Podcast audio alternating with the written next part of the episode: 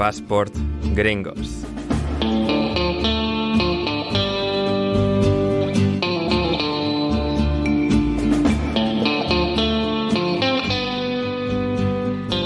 Bienvenidos a Passport Gringos, vuestro podcast favorito sobre deporte y cultura pop estadounidense. Hoy hablamos de un antihéroe, de un villano, donde termina uno y empieza el otro, una leyenda del baloncesto norteamericano en todo caso, que llegó a la NBA, que fue All Star, pero que no replicó ahí la enormidad que su figura alcanzó en la universidad. Es el jugador más odiado de la historia del baloncesto universitario. Es el jugador número 12 del Dream Team de 1992. Nuestro protagonista de hoy se llama Christian Leitner. Y esto es Paz por Gringos y junto a mí, Ander Iturralde, se encuentra mi fantástico compañero y copresentador de este programa, es David Mosquera. ¿Cómo estás, David? Hola, Ander, ¿cómo estás? Para los que no lo saben, hicimos 17 veces la introducción a este episodio. Esta fue la es mejor correcto. toma. Primero se falla la conexión, luego lo, lo he dicho mal yo, pero al final hemos llegado, gente. Al final hemos llegado y Hicimos- habéis visto la versión buena. Eso, hicimos 17 tomas y esta fue la mejor. Y esta quedó. Hola. Ander, ¿cómo estás? Eh, Muy bien. contento de estar una semana más acá y de hablar de uno de los grandes talentos del deporte universitario norteamericano. Y está bien, en- este es uno de los casos en los que está bien separar baloncesto universitario de baloncesto profesional. Sí, exacto, exactamente, porque estamos hablando de un jugador, entre comillas, del montón, medio de la NBA, que tuvo carrera decente, pero nada especial, y que por el otro lado de la misma moneda es seguramente top 10 de la historia del baloncesto eh, a nivel universitario. Sí, me recuerda, me recuerda a nuestro querido Johnny. Johnny. ¿Cómo es? Sí. Me olvidé el- Johnny, Johnny. Manziel, Johnny Football. Johnny, Johnny Football. no me salía el nombre. Ah, Ponemos el link al Sí. episodio que le dedicamos. Bien. Un talento Sí. eh, fuera de lo común a nivel universitario, porque realmente marcó una época en el tiempo que permaneció en la Universidad de Duke, pero que después cuando se convirtió en profesional no estuvo a la altura de las expectativas que, que había generado. Ahora habla- vamos a hablar de él largo y tendido, pero antes eh, el Turra Time. Lo digo en inglés. Turra. sé. De turra. ¿De Turra o del Turra Time? Bueno, sí, de Turra. Que diga la gente. Ah, bueno, an- antes que nada, estoy viendo muy pocos likes. Nos vamos por las rocosas del Colorado, nos vamos por los Apalaches de Virginia. Exactamente, estoy viendo muy pocos likes en los videos, estoy viendo muy pocos comentarios, estoy viendo muy pocas suscripciones, así que en YouTube, en otras redes, en Spotify, iVoox, Google y Apple Podcast, ta- estamos bien, está todo ok, pero en YouTube pongan like, suscríbanse, no les cuesta nada, ayudan a dos pobres copresentadores a eh, seguir eh, día a día mejorando y ah, compartiendo las historias que, que compartimos con ustedes. Así que suscríbanse y pongan like, no les cuesta nada. En YouTube. En el resto de redes estamos Exacto, bien. exacto. Si lo quieren hacer, bienvenidos. Ha- hace- hacedlo en ambos sitios. Si nos escucháis por podcast, seguid ahí, pero también id a YouTube un momento a dar like, a suscribiros, aunque luego no hagáis caso a YouTube, que esté la Exacto. suscripción ahí, dad like, comentarito, lo que sea, y, y pa'lante, pa'lante ahí para que esto suba eh, el algoritmo youtubero. Te necesitamos que Paz por Gringos eh, ascienda eh, en importancia, y para eso son importantes estos detallitos, estos trucos que, que nos dicen que, que hay que, que hay que hacer. Así que con esto vamos. Sí, ahora, Turra Time. ¿Qué tenemos, qué tenemos para ver? ¿Qué tenemos para comentar de la actualidad del deporte y la cultura pop norteamericana? Vamos, arranquemos. Muchas cosas, muchas cosas. A ver, aquí hablamos de talento, pues para talento el que acaba de despedir eh, Montreal, eh, Montreal eh, CF, CF Montreal, que antes se llamaba Montreal Impact, que tenía Sí. un nombre con gracia, ahora es eh, Club de Fútbol Montreal porque somos franceses y la hostia y no, o sea, sois un equipo de MLS, aceptadlo. De Canadá, Eh, además. De ah, Canadá. encima, además. Encima. Em, exacto. Sí, literalmente. En el mapa están encima. Em, en todo caso, eh, como digo, Montreal ha despedido a Miljevich, eh, un jugador que se llama Matko Miljevich, que, a ver, tiene una historia curiosa, eh, porque es haber nacido en Miami de padres eh, croatas que eh, vivían en Buenos Aires y que se fueron con el corralito. Y Sí. este chico, a partir de Corralito, igual que David, se fue a Canarias, a donde sea que se fue, de a Argentina. Galicia, a que es Galicia. como, bueno, A mi tierra. ah, bueno, a Galicia. Bueno, Guatemala, Guatepeor, un poco. Eh. Em, en todo caso, como digo, este chico nació en Miami y, o sea, bueno, ha representado tanto a Argentina como a Estados Unidos en categorías inferiores, pero no tiene pinta de que vaya a representar a ninguno de los dos países en categoría absoluta. Eh, no porque se vaya a decidir por Croacia, sino porque, eh, bueno, es un jugador de eh, un curioso temperamento, vamos a decir, y es que Montreal se ha visto en la obligación de despedirle después de que el bueno de, de Matko, el bueno de Matko, eh, se apuntase y jugase de manera clandestina en una liga de aficionados al fútbol en Montreal y no solo hiciese eso, que está obviamente tajantemente eh, eh, prohibido para los jugadores profesionales eh, jugar a fútbol de manera organizada en su tiempo libre, va en el contrato, este bajo un alias que es Rage, como Rage Against the Machine, o sea, que es básicamente enfado, odio, rabia. Claro, o sea, se hizo llamar así, este era su apodo. Como un luchador. Bien, como un luchador de la WWE. Exacto. Y hasta ahí todo bien, nadie se había enterado, no había surgido ningún problema, pero el bueno de Raids, el bueno de Rabia, haciendo honor a su nombre, pues se pegó con uno. Llegaron a las piñas, que dirían en Argentina, se dieron de hostias. Y claro, eh, pues Montreal eh, se enteró a partir de este incidente y obviamente tuvo que eh, terminar, que finiquitar su contrato, ya que se había saltado y no era Miljevic, pues un jugador de la categoría como para hacer la vista gorda. Eh, ¿En qué equipo se formó en Argentina? En Boca Juniors, eh, David, en Boca, Juniors, según de Marco Milcevic. Eh, en Argentina es habitual, o es habitual no, ha pasado que futbolistas profesionales en su tiempo libre vayan a jugar torneos de aficionados, torneos de penales por dinero y demás. De hecho, mm. Juan Román Riquelme, en su época en Boca, años 2000, con Bianchi como entrenador, a veces iba a jugar torneos con sus amigos. Bianchi lo sabía y lo dejaba. Era como, bueno, hago la vista gorda, jugá, divertite mientras el domingo rindas, le hace lo que quieras, trata de no lesionarte lo único. Eh, no, veo no, no, lo veo prohibido generalmente por eso, para que no se lesionen y les tengan que pagar. O sea. Yo no lo veo mal. Yo lo que veo mal, obviamente, es que se haya peleado en un torneo amateur si eres un profesional. Exacto, o sea, al final le despiden por eso, porque al final es como se enteran y tal, y es como, vale, esto, esto no podemos permitir que siga así. Se formó primero en Boca y luego en Argentinos Juniors, con quien llegó a debutar de manera profesional y llevaba las últimas dos, tres temporadas jugando en, la MLS con, con Montreal el semillero del mundo. Argentino Juniors, una de las mejores canteras del fútbol argentino, que hoy tiene al hijo de Redondo como una de sus principales figuras. Igual, increíble que en Montreal no se hayan dado cuenta que un jugador del equipo de su ciudad estaba participando en torneos amateurs.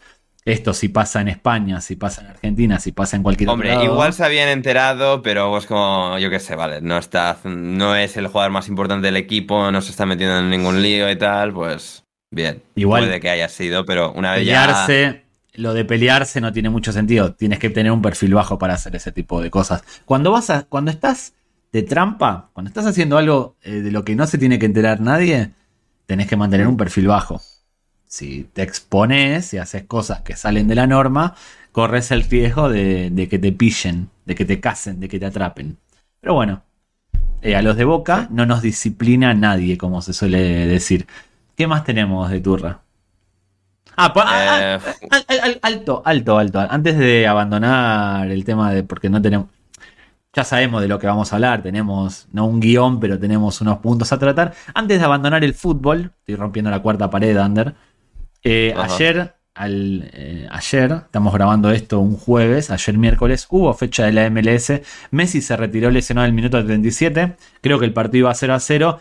le mandé un comentario, un mensaje a Ander. Messi lesionado. Ander celebró porque Ander no quiere que el Inter clasifique a playoff. Porque no quiere el tripit. No, quiere el tripit del mejor equipo eh, del sur de, de Miami o del sur de Estados Unidos. Y aún así, sin Messi, el Inter Miami le ganó 4 a 0, 4 a 1 al Toronto, a Toronto. Justamente a otro equipo canadiense. Sin Messi. A un equipo malo como el hambre, Toronto. Eh. el Inter iba último cuando llegó Messi. Ya está, creo que a 5 o 6 puntos de la repesca para entrar en los playoffs. 5 o Ya. 6 puntos son dos partidos. O sea, siguen incrementándose las chances del tripit del Inter Miami con Messi en el terreno de juego o sin Messi en el terreno de juego. La Tato Martineta está empezando a, a funcionar. Así que Ander, vete preparándote para, para el tripit. Y Ander se quedó congelado. Estoy yo, no, no me he quedado congelado. Sim- simplemente no me, no me estaba moviendo. Em, sí, no, o sea, no, no me voy a preparar ni nada. Vamos a confiar en, en el destino. Como, como haya tripit del Inter Miami, como haya tripit, No, no, ojo, recalco, no. haces un episodio con la camiseta del Inter Miami. Mínimo, mínimo. Para eso tendré que comprarla, aunque ya de mercadillo. Hay- en Sí, Argentina sí. hay una cuando cosa. Estuve, cuando estuve en Bilbao creo que había gente vendiéndola en, eh, o sea, los, mante- los buenos manteros. En, Um, en Argentina es un fenómeno. Ahí, así como el año pasado y el anterior había camisetas del PSG por todos lados. Este año, El chándal del PSG se trabaja mucho, sí, por, por bueno, todas partes. del aquí en su momento también. Lo que pasa que ahora solo se ven camisetas del Inter Miami. Y no solo eso, el otro día fui a jugar al fútbol en, en un complejo de canchas de fútbol y había un, había un partido en el que, un partido de fútbol mixto, en el que un equipo tiene la camiseta alternativa del, del Inter y el otro equipo tenía la suplente. Unos jugaron de rosa y otros de negro. Nunca antes había visto un partido amateur en los que, o sea, un partido amateur en el que ambos equipos utilizasen la misma camiseta y todas con el 10 de Messi. Esto para mí fue La inédito. y misma camiseta y encima de un equipo de la MLS. ¿eh? Nunca O sea, visto, pero esto es real, nunca visto en el fútbol amateur argentino, fuera de torneos, porque cuando hay torneos sí suelen comprarse la ya camiseta de algún equipo. poco más organizados. Claro, pero una pachanga entre amigos donde un equipo tiene la equipación titular y el otro la suplente y todas con el 10 de Messi. Porque si me dices que uno tenía la de Campana, otro tenía la de Joseph Ay, Martínez, campana, tú. pero eh, en los torneos suele ser así. Compran la del Real Madrid, se ponen números, compran la camiseta eh, pirata y le ponen a uno Modric, al otro Cross y demás del Madrid, por ejemplo. Y bueno, vaya y pase, lo entiendo. Pero entre amigos jugar así, para mí fue too much. Too much.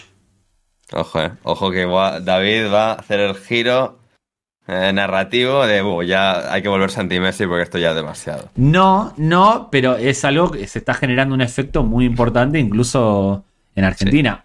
No me gusta ir a, la- a una cancha de fútbol, por ejemplo, se están viendo en los estadios de fútbol profesional a personas con camiseta del Inter Miami. Eso para mí es algo inconcebible, no, no lo entiendo. Así como no entendería que vayan con la camiseta del Madrid o del Barcelona a ver un partido, no sé, Lanús Banfield, no entiendo que vayan a verla con una camiseta del Inter Miami. Es como, ya me está costando Bueno, un poco una asimilar de. Dios, eh, David. O sea, esto es el daño del mundial. O sea, si hubiese ganado Francia, estaríamos tranquilos. Sí, bueno, también, también es verdad. Pero bueno, ahora se viene el tripit del Inter Miami, así que bueno. ¿Qué más tenemos de tú? Sí. ¿Qué más tenemos? Eh, bueno, eh, por ejemplo, hemos eh, David y yo, por lo que podéis de- detectar, esto no es un secreto, somos eh, efusivos usuarios de twitter.com o x.com. Pasamos bastantes horas de nuestras vidas ahí y vimos un, un tweet, vimos un tweet de un columnista del New York Times em, denunciando que en el aeropuerto de Newark, que es, digamos, el segundo aeropuerto de Nueva York por importancia internacional, está en New Jersey, está justo al otro lado del río. em, bueno, este, como digo, este columnista del, New York Times denunciaba el hecho de que le parecía una vergüenza que su cena costase 87 dólares, según él. Tampoco hemos visto ticket, tampoco hemos visto nada. Él ha dicho que 87.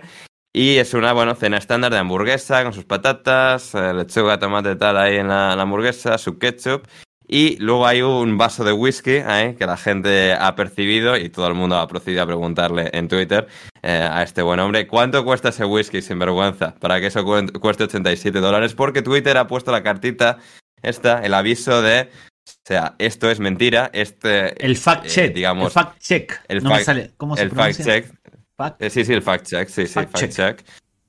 De Twitter que, o sea, recalca como, o sea, el precio medio de una cena así en el aeropuerto de Newark eh, cuesta como 17 dólares, no 87.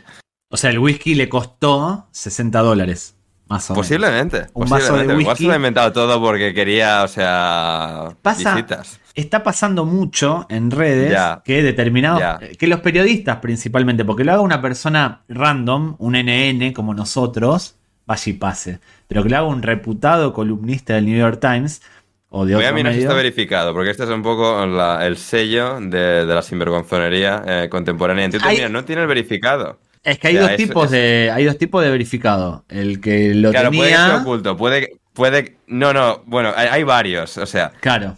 claro, no, a ver, si tienes el verificado es que lo estás pagando, pero ahora han añadido de si le das clic al verificado, te dan como tu notita de, mira, tú ya estabas verificado de antes.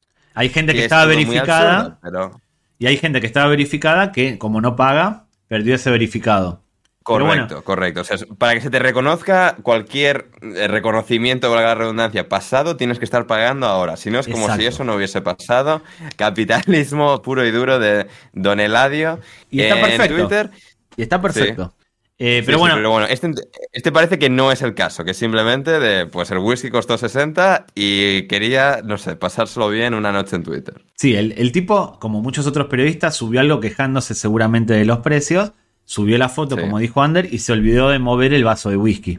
Porque si no movía el vaso de whisky. La, la eco- la economía, la inflación, David, que, que nos está matando. Claro, y de todas formas, eh, pusieron el menú, como dijo Ander, el- en el fact check. Hoy la gente eh, puede corregir determinados tweets o añadir información, lo que me parece un recurso maravilloso de Twitter. Es muy difícil mentir. Mm. Es fácil mentir, pero más fácil es que te pillen o que te atrapen, que te casen y que te pongan la Sí. Y una hamburguesa con papas fritas en un restaurante de aeropuerto estadounidense, Mm. 17 dólares, es relativamente barato. Si ustedes van a Barajas, Sí, está bien, podrían tirarte por encima de, de 20 hasta 30 porque estás en el aeropuerto. es un precio más que razonable. Yendo a E6, Sí, a. Mm. Barajas o a cualquier otro aeropuerto, comerte fuera de McDonald's y Burger King, que tienen más o menos un precio estándar, una hamburguesa Mm. y unas papas en un restaurante, te puedan dar en 12, 15, 20 euros dólares. O sea, es un precio bastante Sí. razonable, teniendo en cuenta que los aeropuertos se aprovechan de que o comes ahí o no comes. Correcto. Es caro, y sí, comparado con comer en la calle, es caro, pero eh, se entiende. Estás en un lugar que o comes ahí o no comes, suben el precio. De todas formas, la gente que se queja en Twitter o en redes sociales de lo que paga en un restaurante, muy lista no es.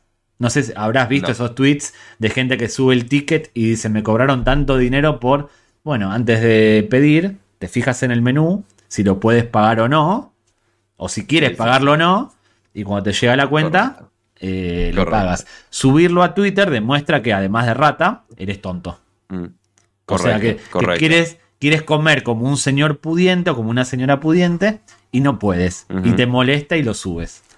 Así que no hagan Sí, eso. sí, Ve- sí. Fíjense la cuenta. Fíjense la cuenta. Yo el otro día le mandé un mensaje a Ander, fui a desayunar a un lugar eh, y pedí un vasito de zumo, de jugo. Y cuando me vino, me vino un jugo grande. Yo le dije a Ander, acá me van a. No, Me no van a pregun- clavar. no sabía el precio, yo había ido a, comer- a desayunar.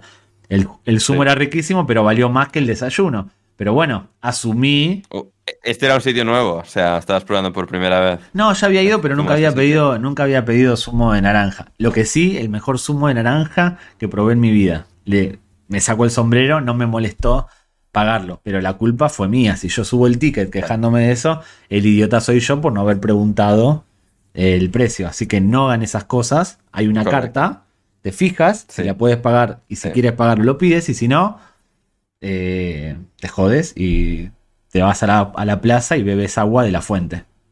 ¿No? Exactamente, exactamente, exactamente. Eh, muy bien, pues con esto ya creo que... A ver, tenemos un tema más de turra, pero esto igual lo dejaría... Igual para la semana que viene. O sea, porque es que ya tres temas de turra me parece igual un pelín Dilo, dilo, no lo dilo, dilo, vamos, vamos, vamos a seguir turra. Total, ¿qué vamos, Seguro, vamos a o hablar? sea, ¿Dos horas de Christian Lerner? Y bueno. Bueno, yo qué sé, o sea, la gente ha hecho clic en esto, luego viene el típico, que es siempre el mismo, es en plan, que no hablan nombres. del tema que... da o sea, nombres, da nombres. No me acuerdo. Es uno en iVox, que es muy pesado y a mí me escuchan alineación indebida. Y se ha quejado en alineación indebida alguna vez de lo mismo, de que sabemos, sabemos mucho de fútbol, pero que no tenemos ni puta gracia, nos ha dicho en alguna ¿Y para qué, te- para qué escucha alineación indebida entonces? Pues porque, no lo sé, porque le gusta la parte de fútbol, pero no las partes en las que hacemos chistes. Y aquí lo mismo, o sea, aquí siempre que hablamos de lo que sea, No en la estamos turra haciendo no le chistes. gusta. Esto no es un programa de humor. Nosotros Chistes, no hacemos humor. hablar de nuestras vidas, de lo que sea. O sea, aquí estamos haciendo entre jajas. eh, pues no le gusta, solo quiere que vayamos al turrón, que no contemos nada de nuestra vida, que seamos Pero, sobrios, serios, no tengamos personalidad ninguna. David nos quiere, o sea, castrar. Bueno, es justamente lo contrario de lo que queremos hacer o de lo que al menos yo quiero hacer. Siempre le digo a Ander, no importa irnos por las ramas. Acá vengo a divertirme con Ander. Y si nosotros Claro. nos divertimos, ustedes se van a divertir. ¿O no? Vamos con la turra. Y ese, ese señor, bueno, que alguien le diga, a partir de tal minuto empiezan a hablar de Christian Lendner. Y si no, que no los escuche. ahí lo ponga en comentarios. Yo no, no yo no escucho algo que me molesta escuchar. O sea, yo sí, supongamos, hay un podcast Sí, sí. De, de uno de Móstoles y uno de Navarra. Se ponen con la turra. Si no me gusta la turra y no me gustan, no los escucho. ¿Para qué los voy a escuchar? Lo mismo nosotros. Claro. Do- dos tipos hablando de cultura y deporte norteamericano. Y bueno, si no quieres escuchar, no nos escuche.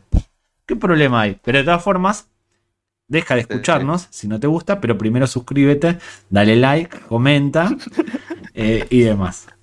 Bueno, di, di, a ver, la última parte de la turra. Vamos, venga, vamos con más turra, venga, ya encontraremos la semana que viene más cosas para la turra.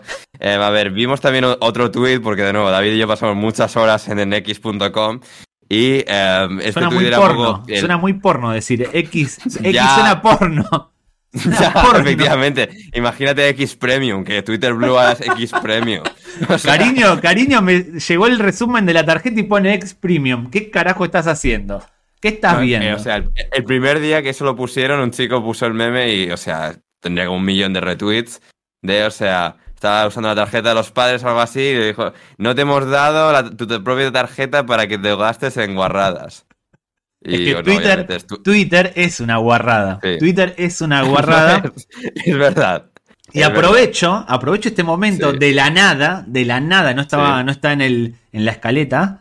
Eh, Sí. A partir del viernes 22 de septiembre, si ponen arroba pachanga tuitera, tuitera con tu i, no con w, en Instagram, Sí. en Twitter o en YouTube, van a encontrar el mejor programa sobre Twitter hecho hasta ahora.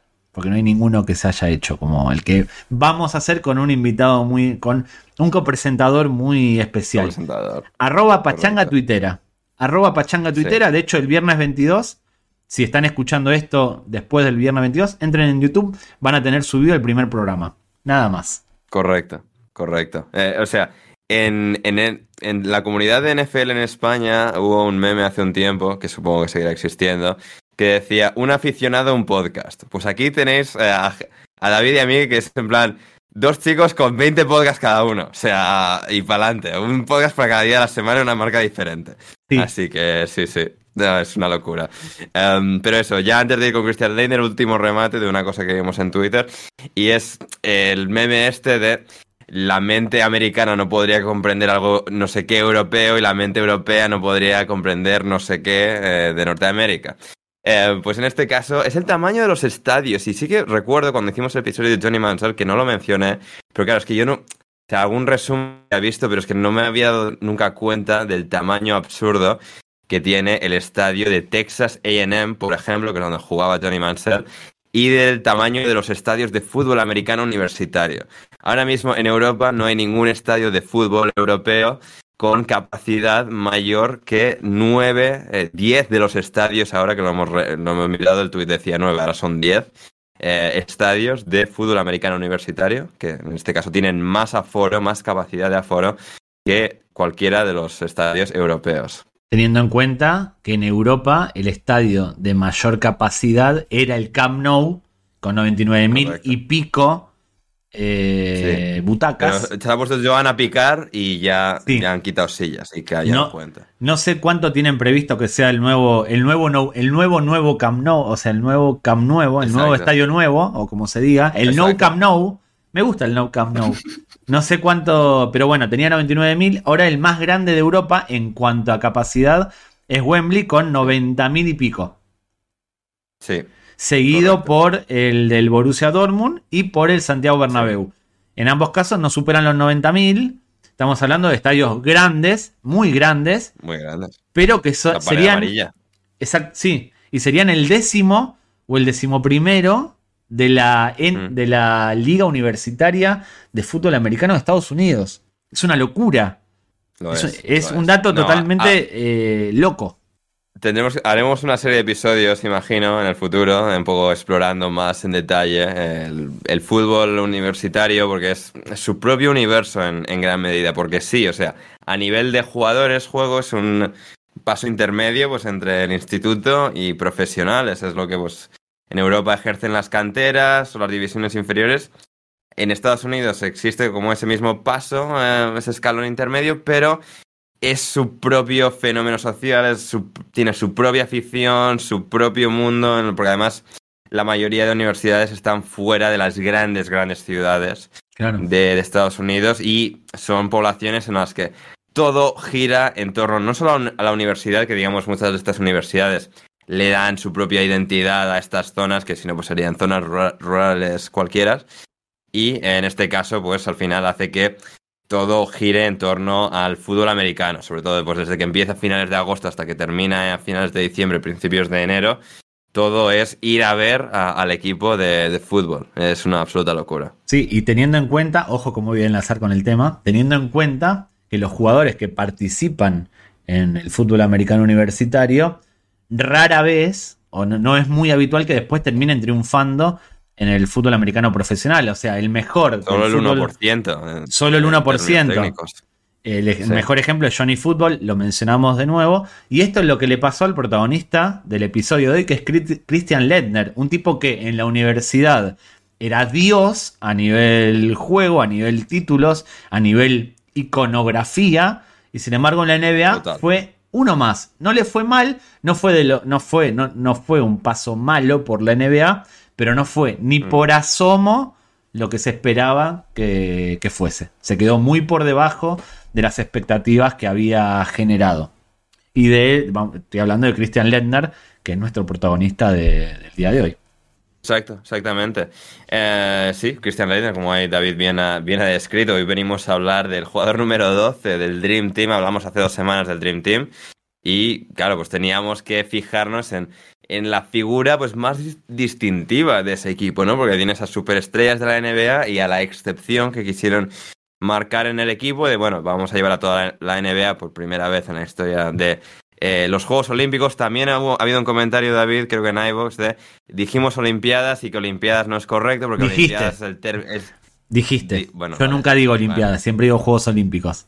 Da- da- da- David, o sea, dejando, o sea, dejándome tirado. En todo caso, em, como digo, o sea, los Juegos Olímpicos, en este caso, em, por primera vez llevaron jugadores de la NBA, pero quisieron mantener la tradición, luego ya se pasaron la tradición por el Sí. fútbol, ya sabéis dónde, y em, ya lo quitaron, pero ese año, en el 92, fueron 11 de la NBA, Jordan, Barkley, Bird, Magic y también Christian Leitner. Christian Leitner fue con ellos porque era en aquel momento pues el mejor jugador nacional eh, a nivel universitario, Sí. incluso por encima de su coetáneo de aquella época que era eh, Shaquille O'Neal. Shaquille O'Neal fue elegido número uno de aquel draft del 92, pero el que fue nombrado mejor jugador eh, colegial fue Christian Leitner.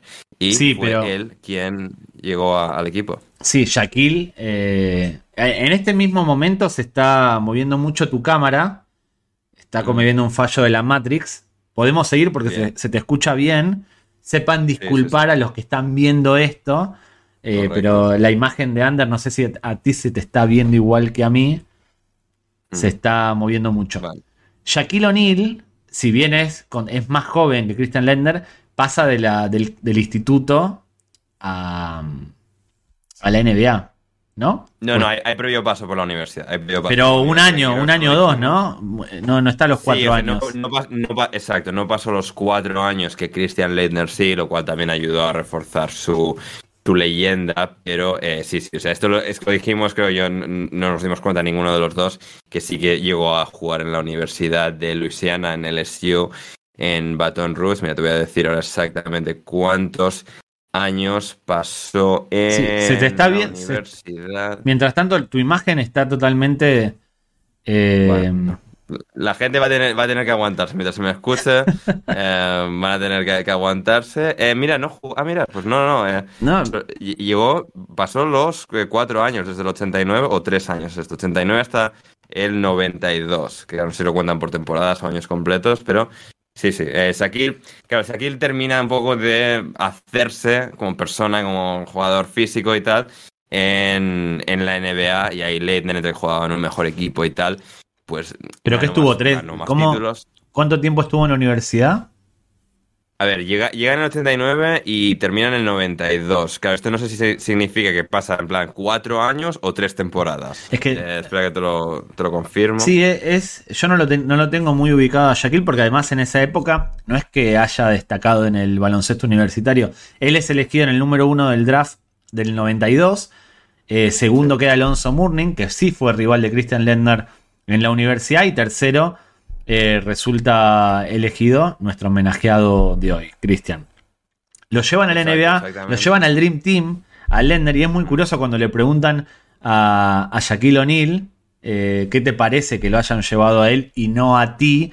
Y Shaquille dice, no, es un- fue el mejor jugador del año, está muy bien que, que vaya, lo que demuestra que Shaquille es un tipazo. Y al mismo tiempo que está diciendo eso, la gente que lo está escuchando abuchea no a Shaq, sino a Lender, porque una de las características, y por eso hoy tiene su episodio, es que no caía muy bien que digamos. De hecho, y lo voy a mencionar ahora, para que no lo digan después, hay un ESPN 30 de 30 que recomendamos, que se llama I Hate Christian Leitner. Yo odio a Christian Leitner, no Leitner, Leitner, qué, qué difícil No, es, es. Leitner, o sea, Leitner. es un nombre alemán. Bueno. Sí, es más Leitner, sí. se llama I Hate Christian Leitner, Leitner, o como se pronuncie, eh, que está, lo recomendamos mucho, eh, como todos los ESPN Correcto. 30 de 30, donde se enfoca principalmente, o se hace foco eh, principalmente a, el odio y la animadversión que generaba en las pistas. Porque era un tipo que caía mal. A mí personalmente no me caía mal. Perdón, me, retrotraigo. Voy, voy- voy un poco para atrás. En la NBA no me generaba absolutamente nada. De hecho, yo pensaba que era el típico blanquito que estaba ahí de relleno. Conocía su etapa universitaria, pero no le había prestado mucha atención. Cuando empecé a. Hombre, a ver, es que cuando jugó en la universidad, tú eras el pequeño David. No, y no tenía- Imagino que no se televisaban los partidos de Duke. No, no, pero incluso cuando veía, por ejemplo, el documental de cuando descubría los Fab, eh, de Fab Five, eh, era como, bueno, estaba ahí, ¿no? No me generaba ningún tipo ni de rechazo ni de, ni de aceptación. Era como uno más. Sabía que había estado en el Dream Team, pero dije, bueno, lo mandaron de la universidad sin más. Me generaba, era intrascendente para mí. Pero después, Entiendo. con el paso del tiempo, a medida que iba conociendo la cultura pop norteamericana, sí empecé a ver que era un tipo odiado. Era como a todo el mundo le caía mal. Escuchabas algo de Christian Lender, algún chiste sobre Christian Lender, alguna referencia, y eran todas como este, este hijo de. como un tipo odiado. Y yo no entendía por qué. O sea, había asimilado que había que odiarlo, pero no entendía por qué. Cuando vi el documental y cuando empecé a indagar, no ahora, sino antes, en la figura de Christian Leitner, dije, es un tipazo. Me encanta Christian Leitner. Me, identifico con Christian Leitner. M- Me gusta cómo era o cómo es Christian Leitner jugador. Fue cambiando mi percepción y el documental de ESPN 30 de 30 termina de confirmarme que es un tipazo. Ahora vamos a hablar de, de su carrera. Sí, Pero- sí, sí. eh, claro, en mi propia opinión personal, sí, antes de un poco repasar su, su trayectoria, es relativamente similar. O sea, viendo cómo ahora lo toma con humor, eh, gracia, filosofía, es decir, no es el típico que está tan enamorado de sí mismo, tan obsesionado con su propia figura que no tolera eh, gracias o chistes eh, a, su, a su- a su alrededor. Eh, en este caso sí, es a tope con eso. A ver, examinando un poco su etapa como jugador, el mejor jugador del mejor equipo, de- o sea, yo también lo hubiese odiado, también creo que me hubiese caído bastante mal eh, en su momento y hay que también entender el contexto, la época, el jugador, el equipo, todo lo que envolvía a, a la situación. Observarle desde la distancia, con perspectiva y tal, sí que despierta pues bastante simpatía eh, por eso, por ser una figura del folclore que luego también tiene el componente que yo creo que le humaniza, que es no llegó a la NBA y se convirtió en Michael Jordan. Llegó en la NBA y fue uno más. Es que... Y, y eso es parte de la historia. Sí, el hecho de haber generado tanto amor y odio en la universidad le pesó y mucho en la NBA, porque muchos lo querían ver caer. Era el tipo más odiado. Y yo lo, lo, comparo mucho, salvando las distancias, con jugadores de fútbol. Acá somos futbolistas, o como, como se diga. Furbo. Furbo. Lo comparo mucho con jugadores del estilo del Cholo Simeone. Que son jugadores que en tu equipo los quieres.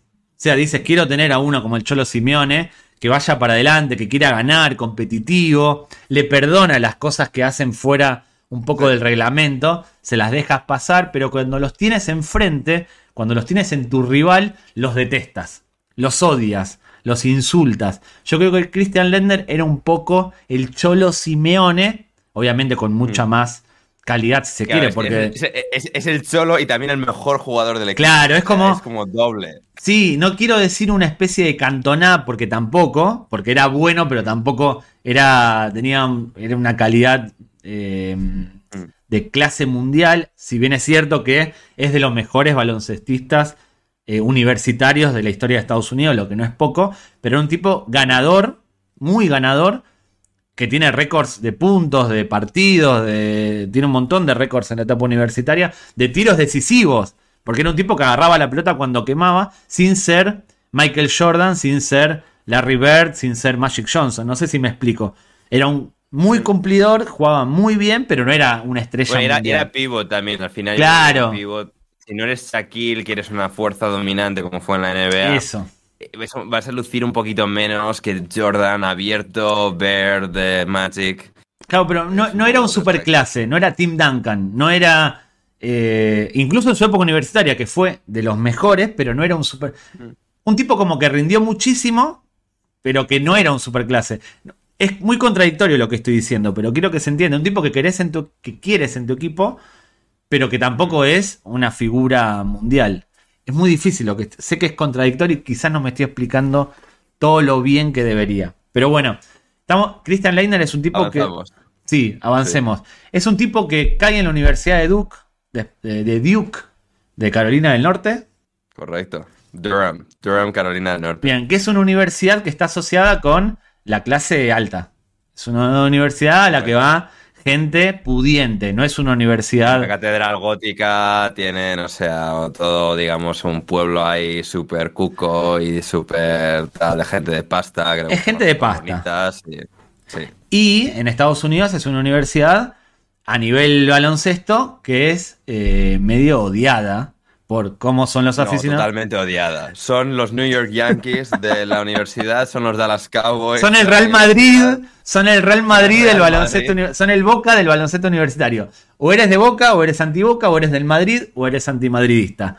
No hay punto medio. Bueno, el tipo cae ahí, pero claro, él no viene de una familia pudiente. Es un tipo clase media, clase media baja, que tuvo que trabajar a lo largo de su vida, que cayó ahí becado, como muchos otros. Lo que pasa que no encajaba con el perfil. A la, naranjada. Sí, feneció la, la naranjada. Un saludo para el usuario Carapulinia que esta semana abandonó Twitter una vez más. Esperemos que vuelva pronto. ¿El programa eh, este es para, para resurregirle a él? O, sea... Ojalá, ojalá podamos hacerlo recapacitar. Pero bueno, es un tipo que no encajaba tampoco con el perfil del becado. Generalmente, los becados en universidades de baloncesto no quiero ser racista ni mucho menos, pero no encajaba un poco con, ese perfil. De hecho, se lo prejuzgaba. que viene de pasta, un blanco que juega en la universidad. Un blanco con, eh, su, con, su estética, porque era un tipo alto, guapo. Y muy, guapo, esa es la cosa. porque claro, los pivots de baloncesto, esto, creo que Javier Coronas tenía, o sea, una broma, chiste sobre los jugadores de baloncesto eh, que tienden a estar desproporcionados. Dueñas eh, del Barcelona no quería decir Roberto Dueñas, pero Roberto Dueñas, o sea, y otros tantos que al final sí son guapos, pero tienen como pues cosas, está muy extendida según qué partes, ¿no? Eh, eh, de la cara, etcétera. Este tenía una complexión genética eh, perfecta, o sea, no solo jugaba de, de fábula al baloncesto, también era muy guapo siendo pivot además. Y tenía otra cosa más. Además de jugar bien, además de ser guapo, era marrullero. Era un tipo Sí, que tenía, una personalidad desbordante. o sea, Exactamente. No, no se achantaba. lo mismo que te agarraba la pelota en el último minuto para hacer el tiro decisivo, se fajaba debajo del aro, eh, metía el pecho, pegaba codazos. Era un tipo que tenía todas las características que tienen todos los jugadores de baloncesto. Bueno, él las aunaba. Era capaz de todo: Mm. de ensuciarse, de jugar bien, de posar para la cámara, hacía todo. Entonces, eso podía caer mal nuevamente. Un tipo que pega un codazo, si lo tienes en tu equipo, te puede molestar un poco, pero lo dejas pasar porque después te mete el tiro ganador, pero si lo tienes enfrente, y si encima está en un equipo como era el de la Universidad de Duke, te molesta más. Jugadores como Sergio Ramos, vamos a poner un ejemplo, si juegan en el Real Madrid, para los madridistas, Sergio Ramos, ícono e ídolo total, a pesar de que pega un codazo, pero para los rivales es este cabrón otra vez pegó un codazo y no le pasa absolutamente nada. Bueno, eso era Christian Lender, que está así cuatro años en la Universidad de Duke y que además de esto que decimos, de los cuatro años gana dos veces, no se dice el anillo, ¿no? El campeonato. No, el anillo no es más el campeonato. Claro, el concepto anillo es como, bueno, les dan un anillo eh, como obsequio a cada jugador, etcétera, por ganar el título. En la universidad, ¿no? Eh, sí, simplemente el título de baloncesto universitario. Ganan dos de los cuatro Es y un los montón. otros dos llegan a la. Sí, y llegan a los otros dos llegan a la fase final, o sea, la Final Four, que es lo eh, el evento importante, que es un evento grande, tras los últimos cuatro, etcétera. Y, eh, y ganarse dos de esos cuatro, o sea, fueron absolutamente dominantes y, y por eso eh, todo fue como la tormenta perfecta para Duke, que ya venía de un legado, pues esto de ser una universidad con un gran programa de baloncesto, que dominaba, que era fuerte, que tenía a Coach K, que ha sido el entrenador de Estados Unidos en la selección en 92 y tantos eh, Juegos Olímpicos. No, del 92 entonces. no. Coach K es el entrenador No. del Reading Team, que hablamos de él hace un par de semanas. Exacto, Acá, es- exacto. acá le ponemos el link. Exacto. Em, pero, em, pues eso, como digo, Coach K ha sido figura eh, importante. No, y creo que Coach K fue entre las- O sea, él, que en el 92, o sea, creo que en el 88 dije, bueno, en todo caso, Sí. él es, digamos, figura eh, importante en, en el desarrollo del baloncesto. Y claro, es el entrenador de Duke todos estos años. Siempre que estaba en Estados Unidos, en la selección lo compaginaba con esto. Y es el entrenador que saca lo mejor de Christian Leitner. Se recalca mucho esto de cómo él supo entenderle, supo manejarle al final un jugador de ese talento, de esas habilidades, de ese carácter, personalidad tan, ganador, tan competitivo, que empujaba un poco los límites de la legalidad dentro de la pista. Eh, consiguieron armar pues eso, un equipo eh, enfocado a, a él, también con otras grandes figuras como eh, Brian Davis y Grant Hill. Grant Hill, también, sobre eh, todo. complementándole. Pues, efectivamente, Hill- en aquella época. Sí, o sea, Grant Hill fue a tener, pasó a tener una gran carrera en NBA, creo que Brian Davis no tanto, pero bueno, eran como Leitner Davis y, y Hill, y, y desde luego era un equipo que, que arrasaban, y bueno, pues que esto haciendo de eh, una universidad así arrogantilla y tal, tienen a este chaval blanco arrogante que digamos estaba aprovechando la cresta de la ola, el- como el baloncesto había pues también subido muchísimo en popularidad a lo largo de los años 80 con Bird, con Magic. Es decir, él eh, en el, como evento cultural, él está en el sitio exacto, en el momento exacto para Sí. eh, convertirse eh, en la leyenda que es Christian Leitner. Sí, es curioso lo de Grant Hill, porque Grant Hill en los 90 fue uno de los mejores, o al menos, si bien lo, lo mataron las lesiones, era uno de los candidatos a ser el nuevo Jordan. Y esto no lo estoy diciendo Sí. exagerando, era uno de los candidatos No, no. a convertirse en un nuevo Michael Jordan, y en Duke era la segunda espada. El líder era Christian Lender. Y lo curioso es que la mayoría de los integrantes del equipo de Duke no venían de clase alta ni clase pudiente. Eran todos clase media o clase media baja. Pero Grant Hill era de los que venían de clase alta. Era, el estereotipo estaba como invertido. Lender era el, el que tenía que trabajar en verano, recogiendo papeles o limpiando la basura en la universidad o en el instituto donde haya sido. Y Grant Hill era el que venía de una familia en la que no necesitaba eh, trabajar para hacer lo que era. Y de hecho tuvo una Sí, carrera- porque Grant Hill era hijo de jugador de, de NFL. Y Exacto, o sea, ya sí. venía de, pues, de una bueno, eso, familia bien, entre comillas, pues porque su padre había tenido enorme éxito eh, como sí. jugador de fútbol americano. Eh, pero sí, Lendner lo que hizo fue capitalizar muy bien todo eso durante su etapa universitaria. Fue elegido mejor jugador y como dijimos antes, el tipo tiene un montón de récords en el baloncesto universitario. Creo que más puntos, eh, más partidos disputados en, en fases Tiene finales. más puntos, creo que no en total, tiene el récord de puntos anotados en eliminatorias. Eso, en fases finales. Es decir, en fase final, exacto. Bueno, donde es como, importa. pues, Donde importa. Sí, sí. ¿Dónde- dónde pues, vale? Los, las tablas de goleadores de eh, fase final de Champions, de octavos hasta la final.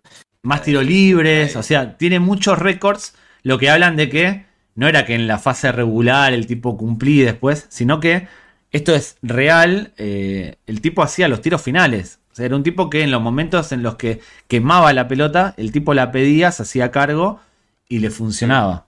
Lo que Sí, parte de lo que le hacía tan bueno era la personalidad que tenía. Esa personalidad para, o sea, ya además de todas sus habilidades, tener esa, mm, ese ímpetu, esa, esa sensación de, bueno, aquí la agarro yo, la, metemos- la meto yo porque soy el, el líder y todo pues trabajaba en función de eso. No era tampoco un chupón que acababa dañando al equipo. Todo Claro. No era Kobe.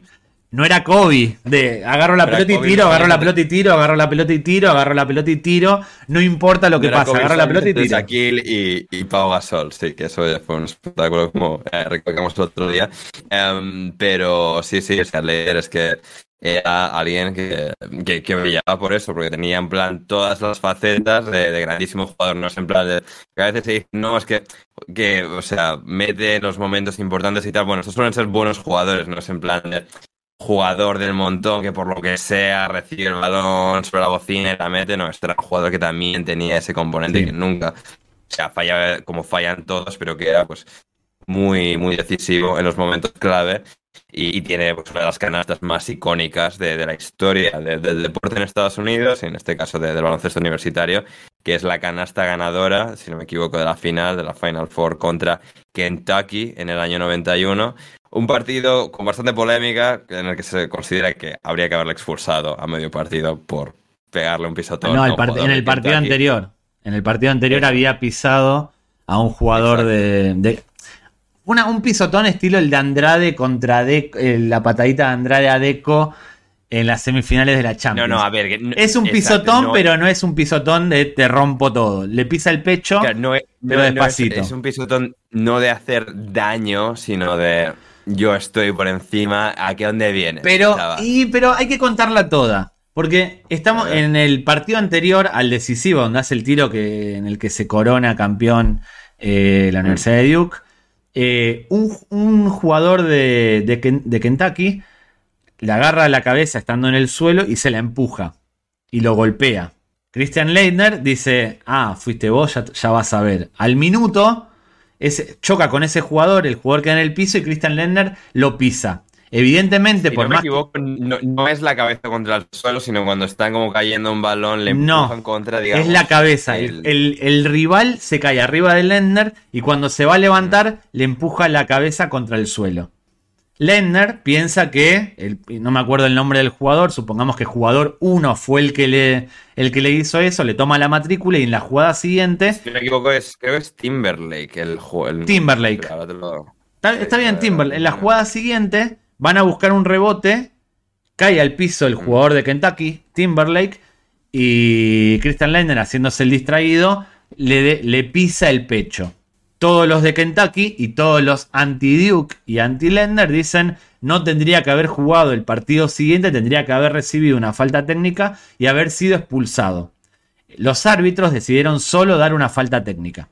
Lo que no dicen esos anti-Lender o anti-Duke anti es que el jugador que le empuja la cabeza contra el piso también tendría que haber recibido una falta técnica y tendría que haber sido expulsado. Si eso hubiese pasado, Christian Lender no hubiese pisado a Timberlake pensando que era el que le empujó la cabeza. Y ahí entramos en el juego de y sí, y sí, y sí, que se resuelve con a llorar a la llorería. Que es básicamente lo que hicieron todos los anti-Lendner y anti-Duke a lo largo del tiempo en el que Lendner permaneció en la universidad. Y esto es así. Si te quejas del pisotón de Lendner, que fue un pisotón obviamente que merecía la expulsión, estamos todos de acuerdo, no se hubiese producido si expulsaban al tipo que le empujó la cabeza. Pero claro, acá también voy a ser bueno y voy a decir, antes Lendner le había pegado un codazo a otro tipo y así. Hay una cosa clara de Lender, porque acá lo estoy pintando como si fuese un, un santo, era que era sucio, lo dijimos antes, era un tipo que pegaba codazos y se aprovechaba tanto del reglamento como de eh, su pertenencia a Duke, un equipo al que, como el Real Madrid, como otros equipos grandes, se le permiten ciertas licencias. No estoy diciendo nada, nada raro ni nada acá, nada polémico. Ahora, el tipo sabía que se le permitían esas licencias, era un competidor nato, era muy inteligente y jugaba con ese reglamento. Que es lo que hacen los tipos que saben jugar un deporte, aprovecharse de todo lo que implica el reglamento, todo lo que dice el reglamento para sacar ventaja. Mm. Sí. Los árbitros lo podían expulsar cuando lo veían. Pero al final, eh, la cara bonita, eh, la inercia, el momentum de, de Duke, pues también eh, pesó, pesa con, los grandes ganadores, con los equipos dominantes. Al final, por H por B, al final acaba un poco generando. Y sí, este, es injusto. fuerza etérea. Y es injusto, mm, estamos de acuerdo que es injusto, pero en las reglas del juego está que si te ven pegar un codazo, te tienen que expulsar. En esa época no había tantas cámaras, ni tan, menos en la universidad como, como ahora. Es un poco también lo que le pasó después en la NBA, ya vamos a hablar, que ahí ya estaba mucho más controlado, no era el más grande, no era el más malo, no era el más duro, y eso le pasó factura, mm. pero ya vamos a llegar ahí. Yo solo quería decir eso, esa canasta que contabas, la puedes mm. describir si quieres cómo fue, se quejan los anti-Duke, pero claro, hay también otras cosas que pasaron antes. Sí, sí, sí, no, es jugada decisiva, va perdiendo eh, Duke contra, contra Kentucky y pues esto necesitan, creo, faltan uno o dos segundos para que alguien la reciba, la tire y dos segundos efectivamente eh, para que alguien la reciba, tire y, a ver, y, bueno, describir un poco la jugada de eh, Coach K, Mike Chistersky, tal, eh, Grant Hill, Leitner, de cómo hemos estado pues, al final, Leitner el mejor del equipo, a él desde, desde lejos, desde fuera, eh, recibe el balón y es como armando la jugada, como que Coach K le pregunta a, Leitner si o sea, está preparado para el que recibe, lanza. Y, y Leitner dice algo así como si Grant Hill eh, me, da, me da bien el pase, yo la recibo. O sea, ni siquiera te habla de que la va a meter, sino yo la, yo la recibo ya dando por hecho, eso ya, o sea, lo, esto ya está resuelto. Y recibe el pase de Grand Hill y la clava perfecta para, sí, una de las victorias más, más épicas de, la historia del baloncesto universitario. La recibe, hace una finta a su defensor de espalda, tira y anota. Y acá lo. Si a, si a ti, no digo a ti, digo a, estoy hablando generalizando. Si te dicen hoy en día, sin que hayas visto el partido, conociendo la trayectoria de Grant Hill y de Lender en la NBA. Te dicen que Grant Hill es el que da el pase y que Lender es el que tira. Dicen, no, no, no, no, no puede ser. ¿Cómo que Grant Hill no juega el balón decisivo y lo juega Lender? Porque esto es así. Si uno se fija en los números de la NBA, en la trayectoria de ambos en la NBA, dice, no, no puede ser. Lender se la tendría que pasar a Grant Hill para que Grant Hill haga lo que tiene que hacer. Y sin embargo, no fue así. A ese nivel eh, llegamos con Lender, que era un tipo que estaba por delante de Grand Hill en un tiro decisivo. Hmm. Exactamente, exactamente. Y sí que pequeña corrección de lo que he dicho yo antes, donde decía como era el tiro ganador para clasificarse en este caso a la Final Four y no para ganar el título. Contra los Fab Five. ¿No? Exacto. Eh, juraría que sí, que fueron a enfrentarse. Que luego cierra su carrera universitaria contra eh, Michigan en el 92. Es la canasta, esta es, eh, digamos, último partido para clasificarse a la Final Four en, em, en 1991. Y que no van a Kentucky, pero no es la final, final, final, o sea, el partido ya decisivo por el título, sino la, la, ronda previa a la Final Four. Em, y sí, sí, o sea, al final es eso, es el, los, los cuatro años que pues, consigue recalcar, digamos, su, su, leyenda. Se habla hoy en día de nunca va a haber otro Christian Leitner, no va a haber otra figura colegial de esa magnitud, porque nadie se queda a cuatro años. O sea, antes estaba por hacer el chiste de, a ver, eh, Jordan y Kobe nunca han jugado en la universidad, por lo tanto Christian Leitner mejor, o sea... No, Jordan sí, Jordan eh, sí estuvo en la universidad. No, yo, no he dicho, no he dicho Jordan, Lebron. Eh, Lebron, No los confundas, no, confundas a Lebron con el GOAT. Con el GOAT. Lebron y Kobe, Lebron y Kobe nunca jugaron en la universidad, Christian Leitner mejor, o sea, lógica aplastante. No, um, nunca se subió en helicóptero, Kobe sí. Y como digo, eh, Esto para. Le mando un saludo a Cabe, fanático nuestro, que nos festeja todos y cada uno de los chistes que hacemos eh, con, con Kobe. en todo caso, eh, el violín. Como digo, eh, que pues esto, no va a haber otro Christian Leitner porque es difícil que un jugador hoy en día, una en baloncesto universitario, una NCAA que está pues muy venida menos, que no tiene se sí que tiene el March Madness, el mes en, marzo, la Final Four, sigue teniendo su, su mística, su bueno, su atracción, pero no es eh, lo que era pues, en los años de, de Leitner, cuando pues, Duke pudo forjar esa leyenda como, como equipo.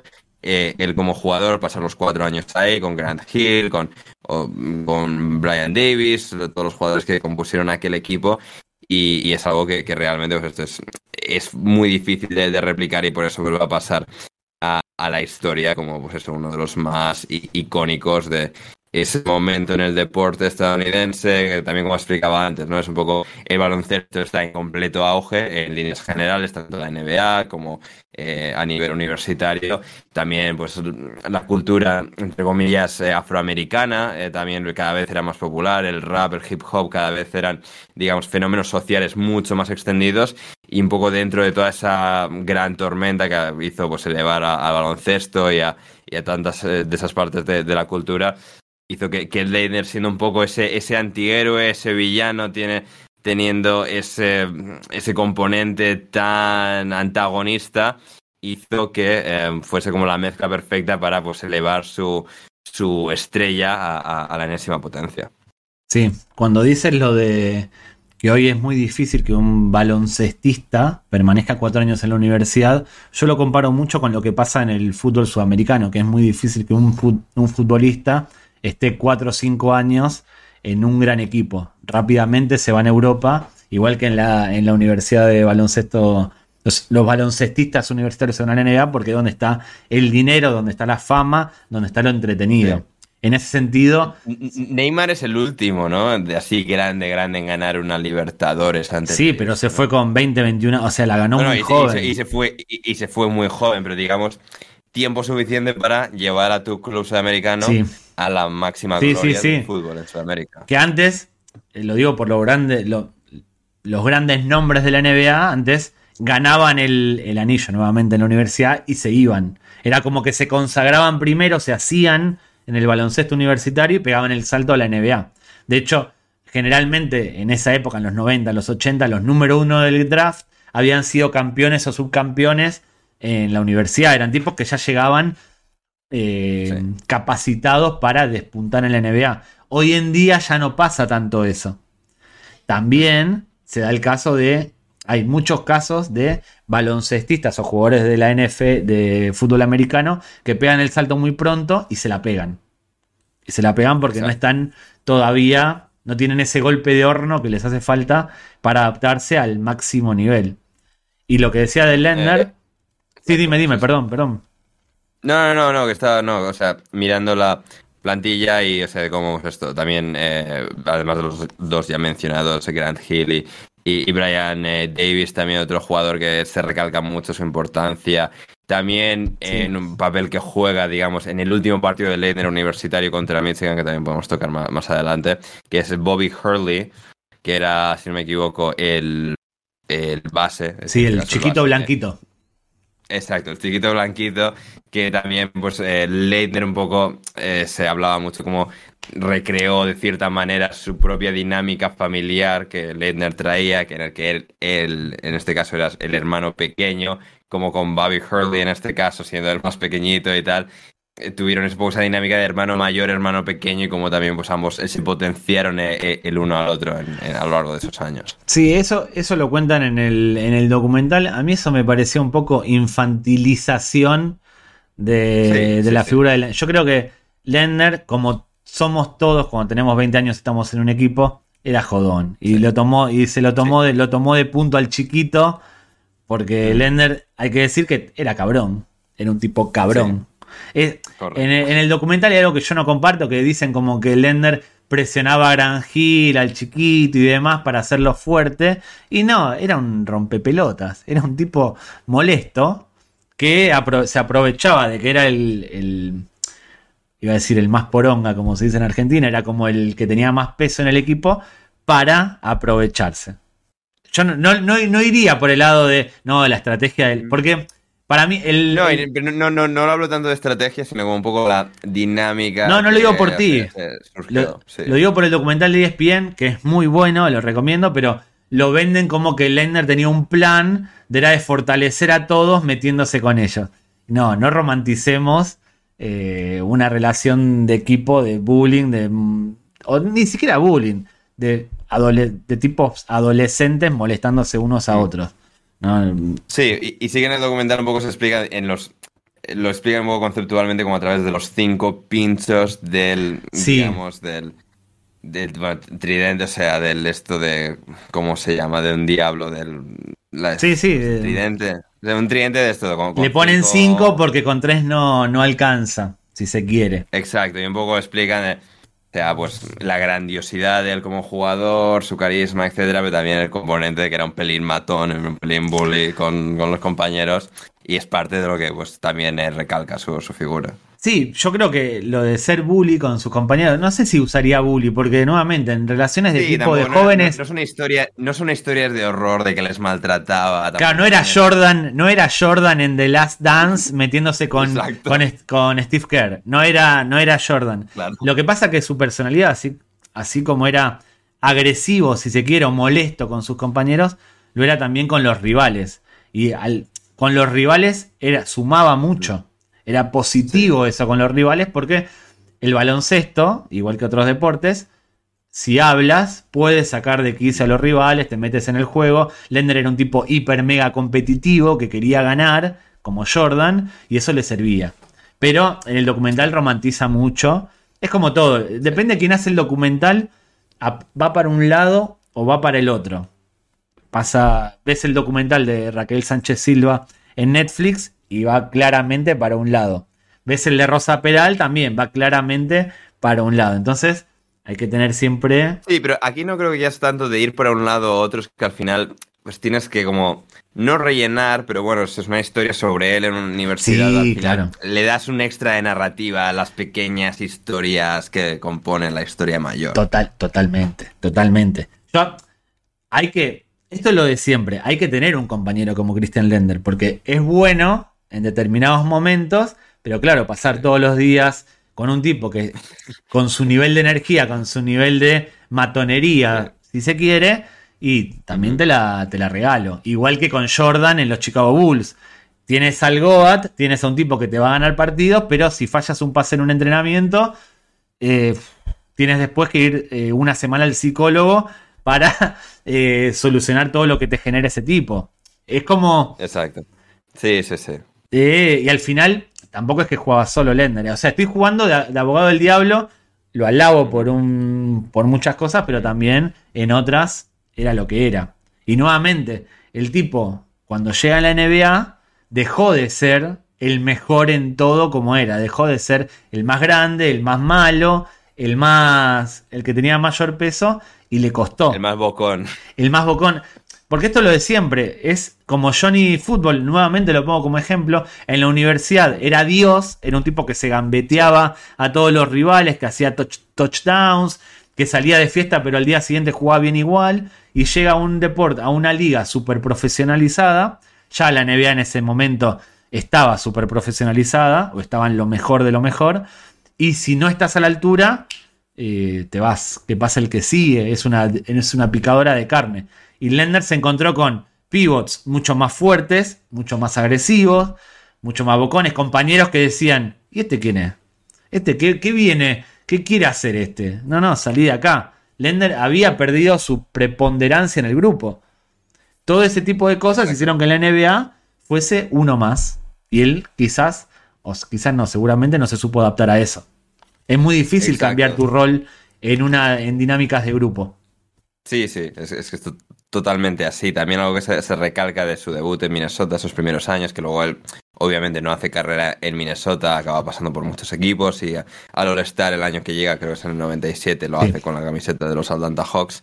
Pero algo que se recalca de su llegada a Minnesota y que esto también pasa a menudo, pasa hoy en día, pasa con un montón de jugadores, incluso también en fútbol, que muy bien en categorías inferiores, Sí. pero también especialmente en el deporte americano, como pasas de ser la hostia en la universidad a vas el- al peor equipo de esa liga, porque eres el mejor También. de eh, la universidad y por cómo está estructurado para que se mantenga la paridad en la liga, el equilibrio, vas al peor equipo. Y esto es algo que se, se reseñaba mucho, cómo pasa de estar en el mejor equipo, con el mejor entrenador, el mejor sistema, a Minnesota, que es un desastre absoluto, en el que todo está, o sea, hecho unos zorros, y tienes un poco pues que recomponer el equipo desde cero y tal, y que digamos es difícil remar contra Muy corriente, difícil. que o sea, él era el mejor en la universidad, sin ninguna duda, era el mejor de ese equipo, pero era el mejor del mejor equipo. Y también un ejemplo, que esto la gente que sigue la NFL hoy en día eh, lo va a saber reconocer, o sea, los San Francisco 49ers ahora mismo tienen a un quarterback que lo eligieron el último del draft, hace dos años, dos, tres, dos años, en 2021, eh, 2020, 2021, en todo caso, dos, tres años, eligen a, Brock Purdy, que se llama este chico, el último de todos. Pero ellos, en- creo que en ese mismo draft, eh, si no me equivoco, si me baila un año, pero ellos tenían a un quarterback que eligieron el número 3, que iba a ser la estrella, qué tal, que iba a ser. Y con él, entre que se lesionó, no terminó de adaptarse, acabó este chico que era, pues, bueno, pues le escoges un poco por, porque tiene que haber alguien de suplente, por rellenar, etcétera.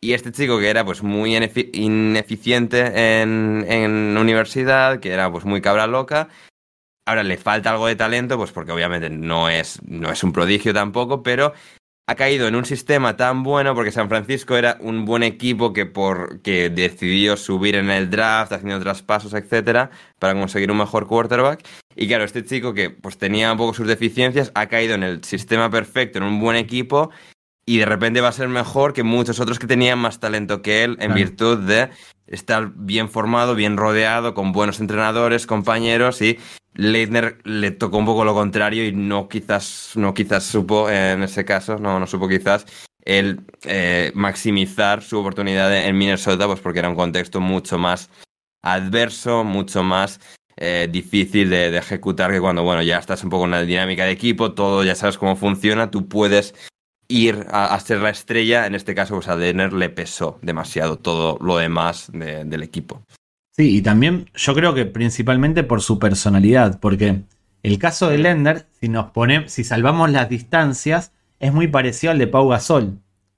Pau Gasol ya era bueno cuando llegó a la NBA, pero cayó en uno de los peores equipos y estuvo 5 o 6 años comiendo mierda. Pero sus Sí. números se mantuvieron y supo ser la figura porque Pau Gasol tenía una mentalidad un poco más. Era competitivo como Lender, pero no tenía los atributos de personalidad de Lender de ser bocón, ser matón, ser luchador, ser echado para adelante. Gasol era un poco más inteligente, tenía una... eh, no, no más inteligente, una personalidad quizás que se adaptaba mejor a situ- Más si- tranquila, más calmada. más adaptable a Este, circunstancias más adversas. adaptable. Y Lender, como, como bien decías, era un tipo que se encontró con un equipo que era un caos y él, sus atributos no, no, le- no iban bien con caos, porque él era caos. Él tenía que ser el Exacto. caos en un equipo que funcionaba. Y cayó en Sí. el peor equipo que podía para desarrollarse y no se supo reconvertir. No, Exacto. que no es malo tampoco eso. de- No, no, no. O sea, y Coach K le define un poco esos primeros años en NBA. Creo que habla con su entrenador de Minnesota. De cómo hay que conceptualizar a Christian como fuego. Él es el fuego, en este caso el caos. Claro, ya le pones una situación en la que necesitas quizás lo contrario para la balanza, para el equilibrio. Y no terminó de, de florecer de esa manera. Luego, pues, eso hizo carrera más que decente. Una aparición en el All-Star. O sea, una carrera que No. es que duró dos años y no se volvió a ver. O sea, era alguien que si bien tenía una personalidad difícil, no es un caso de Johnny Football que era ah, un bala perdida que no, o sea, que era irrecuperable. Es decir, tenía sus cosas, pero suficiente también eh, entereza eh, como persona, ya, ya desarrollada, muchos años en la universidad, eh, bien... No, y era duro. Era duro. Era duro, exacto. Hizo, hizo, carrera, hizo carrera, no es en plan de, Buah, esto es muy difícil, me, me, voy, un poco como con la historia que desafortunadamente contamos ahí con, con, con Leitner, pero sí, o sea, con, con, con Christian Leitner, pues es, es, eso, de al final un jugador que no, no tuvo esa adaptabilidad suficiente y como digo, hizo cuatro años en Minnesota, luego llegó a Atlanta Hawks, ahí y estuvo en el equipo del All-Star, luego estuvo dos eh, años, eh, bueno, del 99 al 2000 en, en, Detroit, luego otros dos años en, Dallas, eh, tres en Washington y terminó. Coincide con Jordan de nuevo. En los Wizards coincide con Jordan de nuevo. Coincide, bueno, de nuevo no por primera vez, ¿no? No, en el Dream Team. En el Dream Team. Ah, bueno, claro. Y después en... Claro, claro, claro. O sea, en, el Dream Team fue de, para cargar maletas, pero después es compañero de equipo de Jordan que, quieras o no, es una medallita que se puede colgar. Absolutamente, absolutamente. Sí, sí, sí, estuvo ahí. Esos, esos fueron cuatro, sí, cuatro temporadas, dos en Detroit, una de las cuatro temporadas eh, en los Washington Wizards. Y sí, pues estos números discretitos de sus mejores en años. En sus comienzos, en su primer año, creo que promedia 18, 19 puntos, 8, 9 rebotes. Y es el segundo mejor de los Minnesota. Exacto, sí, era al final pues era la piedra angular, el foco principal de, ese equipo, como era obvio, al final pues eliges a un jugador de, esa habilidad en el draft, de esa altura, eh, va a tener esa importancia, aunque... y pues, más en SNBA que era muy de juego interior. no pueda terminar de replicarlo en rendimiento superlativo extraordinario.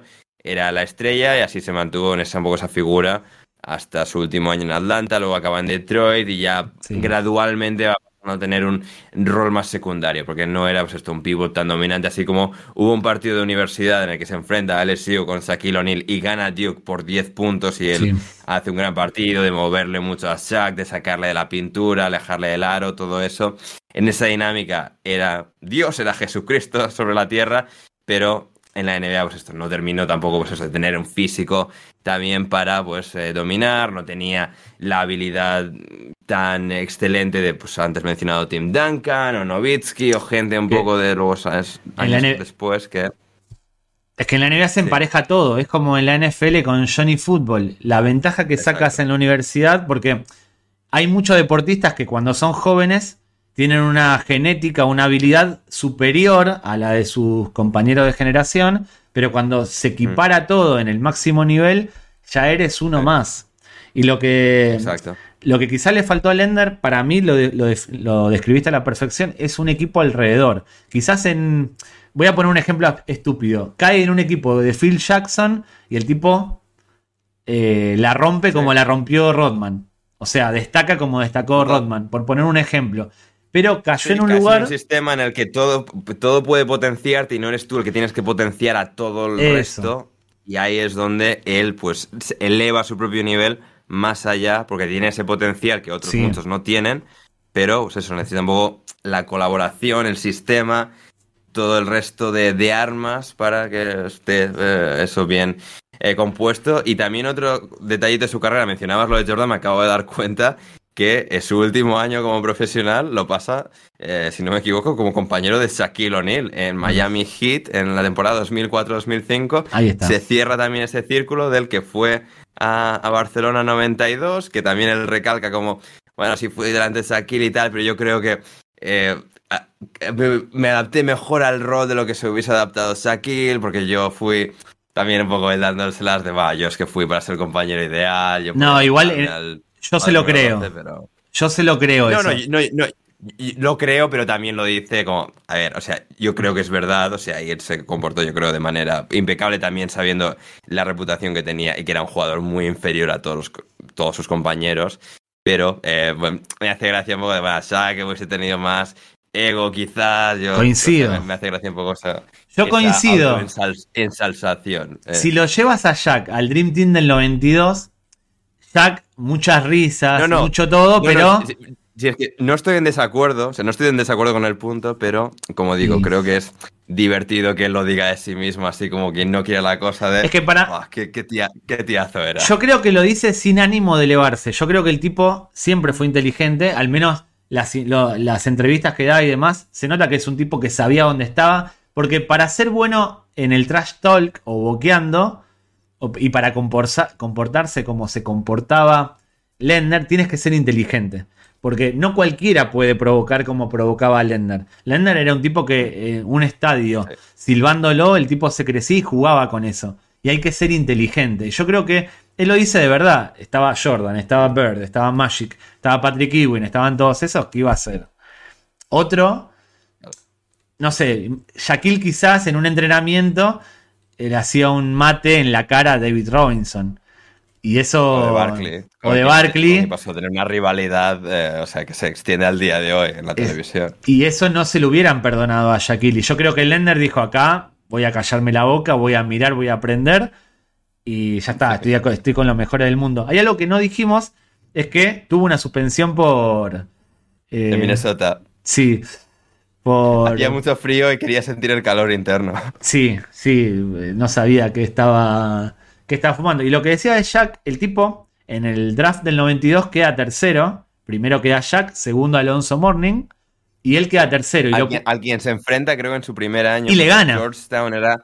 Exacto, y le gana. y le gana dominándolo. Que- Exacto, o sea, hay muchas actuaciones muy icónicas de eh, Leitner eh, en universidad, una de ellas contra Alonso Morning, porque era también Georgetown era como la universidad que más potente había sido, si no me equivoco, en los años claro, con Ewing. en los años exacto, Con Patrick Ewing. a, a Duke. Pero- sí. A lo que iba es que él queda tercero porque uno puede decir, pero pará, si le ganó a, a Shaquille, le ganó a Alonso Mourning, que en esa época ya era conocido, le gana el Fab Five, ¿por qué el Ledner queda tercero y no mejor el draft? Bueno, porque ahí están los ojeadores, los analistas, que un poco esto que estamos comentando con el diario del lunes, más o menos lo vieron, dijeron, es buenísimo, juega en Duke. Y eso Sí. le da cierta ventaja. Quizás tienen más potencial los otros. De hecho, Alonso Morning y Shaquille O'Neal en la NBA fueron mucho mejores. Mucho Están más. muchos escalones por delante del Lender. Pero él les ganó. Él lo que puede presumir es que él en la universidad les ganó Sí. a todos. Y fue elegido mejor jugador. Dos campeonatos, mejor jugador. Le gana el Fab Five. Que eh, la Sí. Universidad de Michigan, que había rivalidad con Jalen Rose, Chris Webber. y Chris no- Webber. Chris Webber, que hizo mucha más carrera también en la NBA, en los Sacramento total. Kings, por No, ejemplo. o sea, que Chris Webber, de no ser por Shaquille y Kobe, seguramente tendría un anillo con los Sacramento Kings. Totalmente, O sea, aquel equipo, me voy a poner en modo, esto cómo es, Eh, gigantes del baloncesto, ¿cómo es gigantes? Eh, aquel Sacramento Kings con Mike Bibby, eh, Petja Stojakovic, Chris Divac. Blade Divac, me falta uno, Jefferson. Sí. Era, no, Jefferson estaba en los. New Jersey Nets. ¿Quién me falta uno de los Richard- Kings? Ah, yo los Ah. elegía siempre en NBA. Ah, no me Ya, acuerdo. A mí, a mí me pillaron la generación. Mike Bibby, ¿quién era el escolta? Mike Bibby base, eh, Pecha Alero, Chris Webber y Divac. Me falta el escolta. ¿Quién era el escolta? Búscalo, por favor. Busca el escolta de los Sacramento. Kings. Me estoy muriendo. ¿Quién era? el- Era. ¿Quién era el, el Mm. escolta de esos Kings?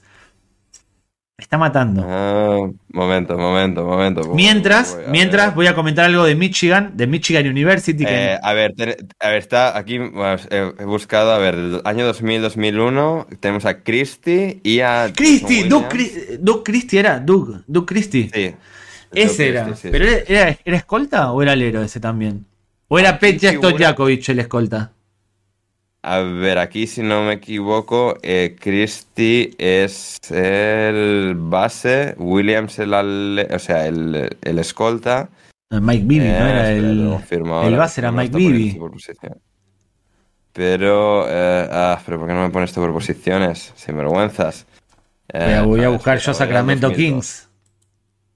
Ya, ya. eh, no, a ver, 2002. Bibi, Christie, em, que eran los dos, o sea, los dos guards. Base y los dos escolta. esco- base escolta. Stojakovic. Jakovic, Weber, 3 y 4 y Divac el 5. Sí. Sí, los, los Lakers, aquellos Lakers, acá ya nos ponemos en modo Daimiel. Aquellos Lakers le sacan campeonato a los Kings, a los New Jersey Nets y a los Philadelphia. O sea, tres grandes equipos. Digo a los Philadelphia, obviamente, por Sí. Allen Iverson, que merecían también un anillo. Pero los Lakers y los Jason Spurs. Kidd acaba consiguiendo su anillo con Sí. Dirk Nowitzki años más tarde, pero, Pero ya no- se quedan sin anillo. Es un anillo que no, no es tan importante como hacerlo en su peak, en su prime, en los Nets. Que también tenían un gran equipo Pero aquellos Nets. Que sí, a ver, yo diría que sí, hasta tiene hasta más mérito porque aquellos Mavericks eran bastante maulas y, o sea, arrasaron bien, a los. pero no era tan Kid de importante. De LeBron. Pero no era el kid eh, bueno, el del triple doble. Vale, pero, el- pero seguía siendo el número 2, cabrón. O sea, Pero entiendes a lo que voy. ¿no? Pero Sí, es como que pero- es como Allen Iverson, imagínate, lo metes en los es- estamos hablando de fantasía, lo metes en los Dallas de Nowitzki. ser el número 1 al número 2 del equipo, eso sí. Vince Carter, ¿no gana el anillo Vince Carter con los Dallas o estoy totalmente confundido? No, no llega, ¿no? no. Pero bueno, imagínate que aquellos Dallas con Vince Carter ganan el anillo y uno dice, me hubiese gustado ver a Vince Carter ganarlo en su época Ya, pero es- buena. Pero es que también es reflejo de que seguramente Iverson, Kidd, eh, estos Kings, Weber, pues necesitaban un poquito más. O sea, Claro, de obviamente. sus equipos Obviamente. les faltó ese, ese último golpe de, de gracia. Bueno, Bueno. los Pistons sí que tuvieron su año, que se aprovecharon de los Lakers ya Sí. moribundos en 2004, les Sí. aceptaron el golpe y ganaron ellos el título. A lo que voy es que a, mí me gusta que lo ganen en su época buena y no después como... Ya. Porque es como me hubiese A ver, gustado a antes. ver, que sí, pero tampoco que no llega como suplente Jason Kidd en plan y se arrastra a llegar a un, a un anillo como, bueno, esto es parte del equipo. A ver, Sí, coincido, coincido. Pero el bueno era el de los Nets. Yo no voy a, no me bajo de ese carro que el Jason no, Kidd no, de los que Nets. sí, que si una cosa no quita la otra, pero para ser campeón a veces tienes que pasar a ser el segundo. Y, Me gusta, perdón que haga esto off topic, me gusta lo que hizo Jason Kidd, lo vi el otro día en uno de esos TikTok y shorts de YouTube, que ahora es entrenador, eh, y Sí. no tenía más tiempo, no me acuerdo del partido, pero no tenía más tiempos para pedir, el partido estaba llegando a su fin y necesitaba eh, planificar una jugada, entonces se acerca uno de sus jugadores y Jason Kidd le dice, chocame. El jugador lo choca, Jason Kidd tenía un vaso en la mano y se vuelca en la pista. Y entonces tienen que pasar la fregona y Jason Sí, sí, Kidd lo aprovecha. que Jason Kidd, ¿eh? Sí, sí, sí. Sí, bueno, también tiene algún, creo que está, no sé si fue condenado, tuvo algún problema de maltrato también, de- en ese sentido. Sí, sí, sí. O sea, es una Mm. figura un poquito, parece que no, pero hay. hay Acá le celebro lo que hizo como entrenador. No, no, sí, eh, sí, sí, como hay como entrenador, es, eso es gracioso. O sea, O sea, ya tenemos, puede. a nivel NBA tenemos base Jason Kidd, escolta Kobe Bryant de tipos eh, que dentro de las pistas, fenómenos totales, fuera de ellas, unos basura, hijo de condenados por hacer cosas que no hay que hacer. Pero bueno, volviendo a los Fab Five, que van a tener su especial. No, esto me hago cargo, eh, que si el- las- No, no, que sí, sí. Fab no se puede defender, pero no me importa porque esto pasó. Y Jason Kidd, si el abogado escucha esto, bueno, abogado, yo tengo uno acá colgado también. Estás condenado, así que no vengas con. Acá no te vengas a hacer ahora el Jason, te banco como jugador. Eh, iba a decir no me importa lo que hizo con su vida, pero no es este tipo de. No Claro, es un poco ya pasarse eso. No se en todo caso. Lo de los sí, Michigan. de Michigan haremos. El otro Sí, día en sí. comentarios aclararon y con razón, yo siempre me confundo Mm. Michigan State con University, Michigan University. Sí, Michigan State. Es, hay una cosa de, o sea, en la universidad como del Estado, La pública. Y, no, no, sí. Bueno. Un poco va, en- va en ese rollo que no son públicas del todo. Es un poco largo Sí. de, explicar, pero sí, o sea. Son dos universidades State y Michigan- distintas. Exacto, Pa- exacto. para distinguirlas, usen el truco que uso yo. Michigan University, que es la de los Fab Five, es la que tiene la M de marca amarilla como emblema. Y esa es la universidad, y esto eh, es un dato para ir cerrando, llevamos una hora y veinte ya. Eh, Sí. Cuando Boca estrena la camiseta en aquella, la primera camiseta Nike de su historia, que tenía azul, franjita blanca, amarillo, franjita blanca, azul, Maradona, que estaba Sí. a punto Sí. de regresar al conjunto de Geneise para jugar, dice que no va a jugar con esa camiseta porque le recuerda a la camiseta de Michigan. Dice, esto no es Boca, esto es de la Universidad de Michigan. Esta es la, la camiseta de Michigan. En su momento, estamos hablando año 1996, yo viviendo en Argentina no tenía ni idea de cómo eran los colores de Michigan. Y yo creo que ningún argentino y ni ningún español sabían cómo eran los colores de la Universidad de... Los muy enfermos que seguían el que conseguían por Tampoco. alguna parabólica del año 90. Maldini. o- a, a ver, Maldini y no tenía bueno, fútbol. Maldini no había otra cosa que no fuese fútbol, pero, pero eh, si, o sea, si Bueno. la comunidad de NFL y NBA, hay mucho friki de ahí. de Está bien, pero no era- año 90. Pero no, no encaja a- Maradona en ese perfil. No encaja No, Maradona en un tipo que con. No, o sea, sí, imagínate Maradona tirar esa referencia. Maradona siempre fue muy bueno tirando referencias. Y yo cuando vi la primera vez eh, eh, algo de los Fab Five dije.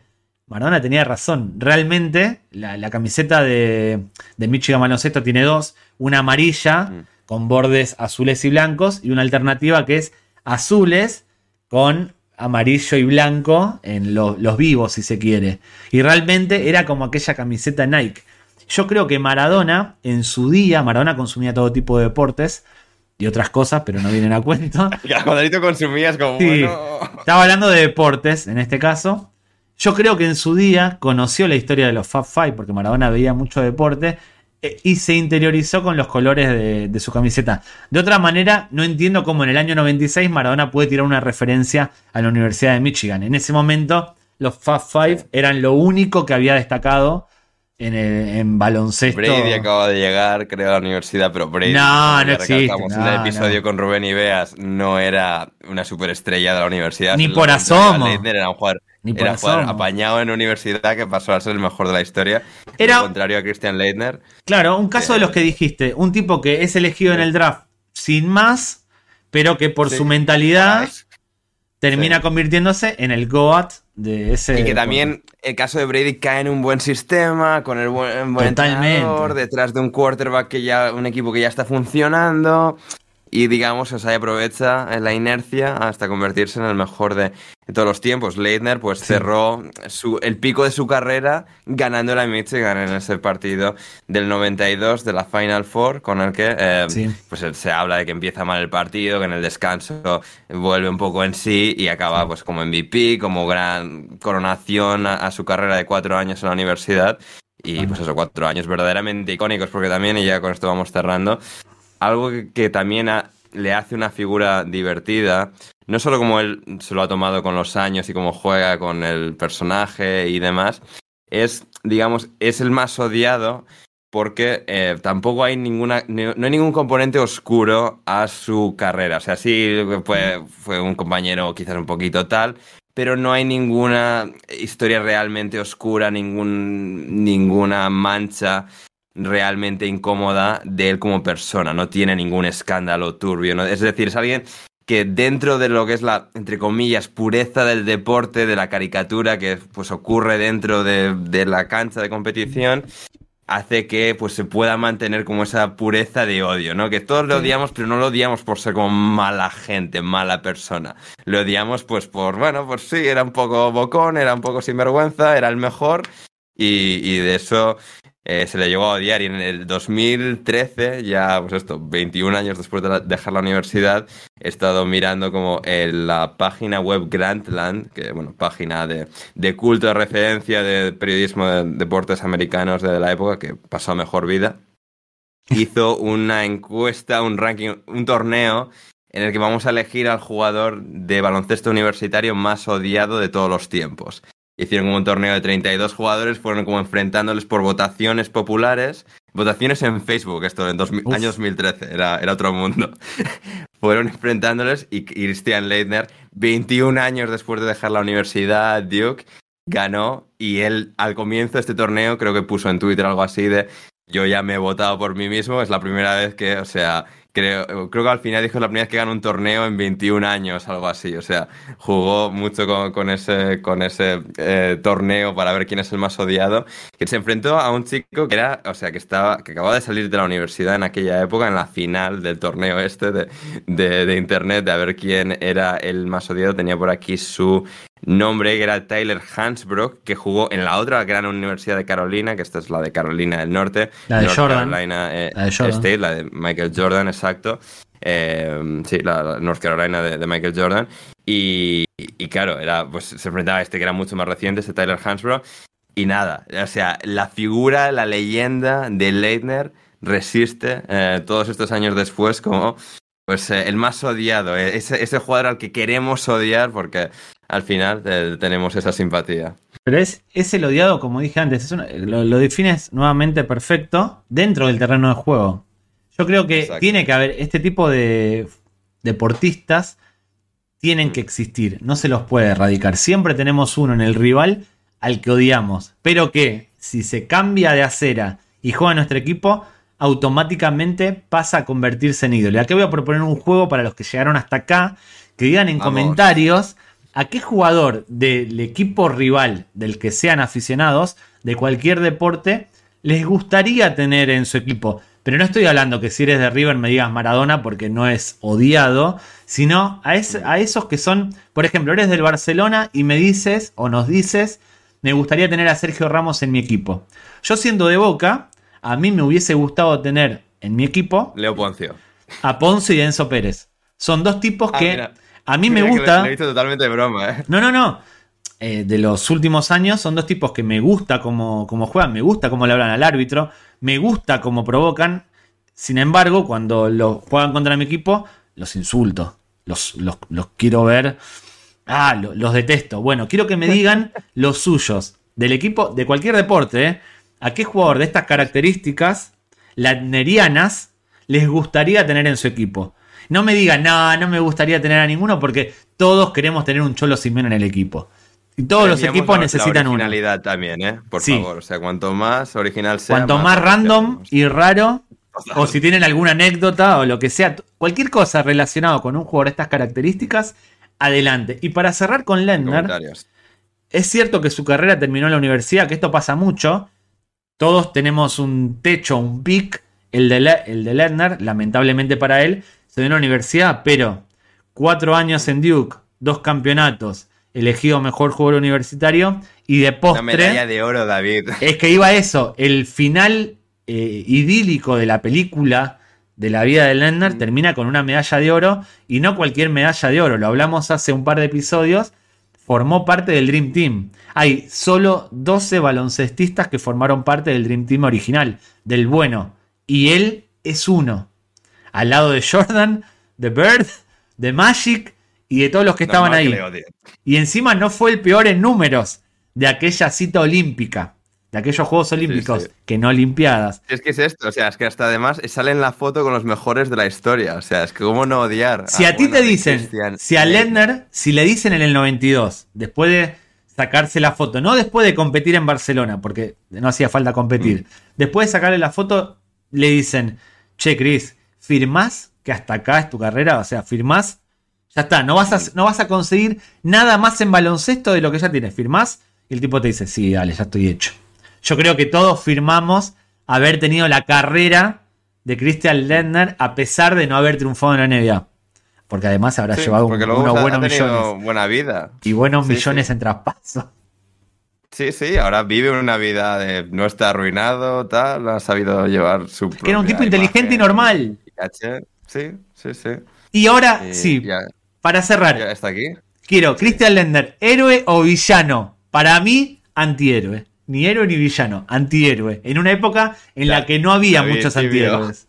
No, no, la figura del antihéroe Sí, sí, Barkley, Barkley, yo creo que hizo lo que Mm. todos esperaban que hiciese Lendner en la, en la NBA. O sea, Sí, si posiblemente. todo hubiese andado bien para Lendner, hubiese sido como Barkley. Un tipo muy bueno, bocón, icónico y odiado también, porque Barkley era odiado. A mí me encantaba de todas formas, el gordo Barkley.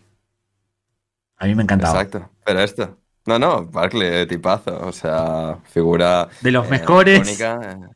de los Sí, mejores analistas o no sé, no sé si analistas, presentador. El Mika Sí, Richard. mu- mucho, mucho no analiza, pero sí que es, digamos, una figura muy interesante a la que escuchar hablar sobre eh, baloncesto, la vida. Es una figura muy carismática y. es el y Mika Richards de los- de la NBA, ¿no? Sí, sin ser tan, Ah, entre comillas. con el micrófono, o sea, digo, con el micrófono, con el micrófono. No, no, sí, sí, no, no, me, me refiero, o sea, Mika Richards tiene un estilo un poco más payaso en el buen sentido, un poco más de gracia explícita en un, en un programa que es muy dado a eso, o sea, Sí. TBS tiene un programa muy estructurado a eso, Barclay tiene un poco más de señoridad, hacen bromas en el programa que tienen de, de NBA, pero es un poco más eh, retraído, la- la- el estilo que tiene, un poco más sutil, quizás. ¿Cómo se llama el presentador de la NBA este que siempre nos pasamos cosas? No me sale el nombre, que es polémico. Que sí puede ser como Mika Richards. Eh, Stephen A. Smith. Ese, no me salía el nombre. Sí, puede ser, puede Eh, ser. más- Sí, de nuevo, o sea, este es un poco más, o sea, pedrerola la americana, afroamericana, es un poco, o sea, ese rollo.